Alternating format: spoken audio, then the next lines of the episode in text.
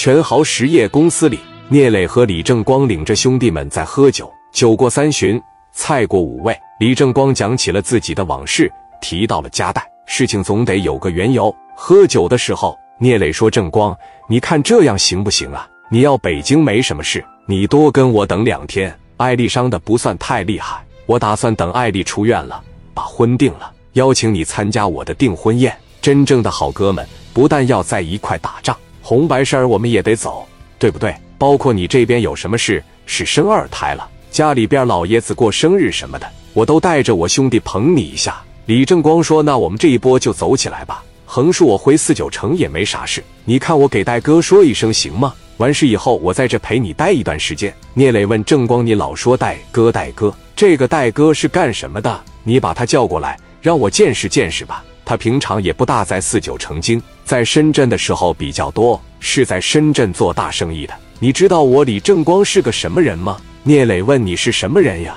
李正光说：“我是一个逃犯。”我是黑龙江 A 级逃犯，我在四九城能明正大光明的做生意，我能在街上横逛，我凭的是啥呀？就我这个身份，北京随便一个小锁锁都能置我于死地，我为什么能抛头露面？我能明着做生意，知道为什么吗？聂磊问：因为什么？一开始我上四九城去，我给朱大勇看场子，一帮阿 Sir 给我抓起来了，认出我就是哈尔滨那个李正光，乔四的杀手李正光。我这帮兄弟都不抱希望了，以为肯定折了。我们该说的也说了，该交代的也交代了。但是我哥们白小航找了戴哥，戴哥有可能也是欣赏我，找了找关系，把我运作出来了。我现在打电话给戴哥。聂磊说：“那行，你打吧。”那行，我看只要戴哥这边在四九城没啥事，我就在青岛跟你待一段时间。什么时候给你把事儿办成了，我什么时候走。聂磊再一次的感受到了李正光的仁义。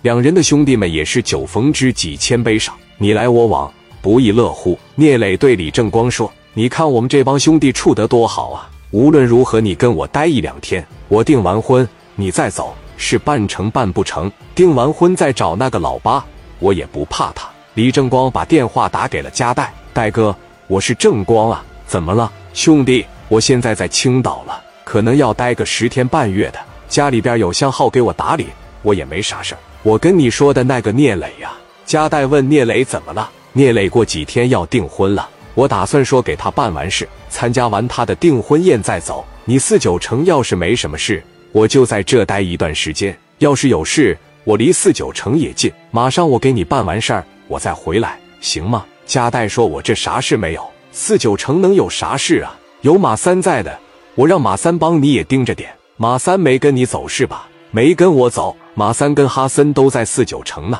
李正光说：“行，那我就安心的在青岛待着了。行了，你在那待着玩吧。”李正光跟加代请了假，哥几个当天晚上喝得酣畅淋漓。老八也在喝酒。李家村和杨家村中间的一个简易房里，老八和沙三现宰了一条狗，在吃狗肉火锅。在场的还有沙三的八九个兄弟，一个个长得歪瓜裂枣，呲嘴獠牙。老八的拳头攥得嘎嘣响。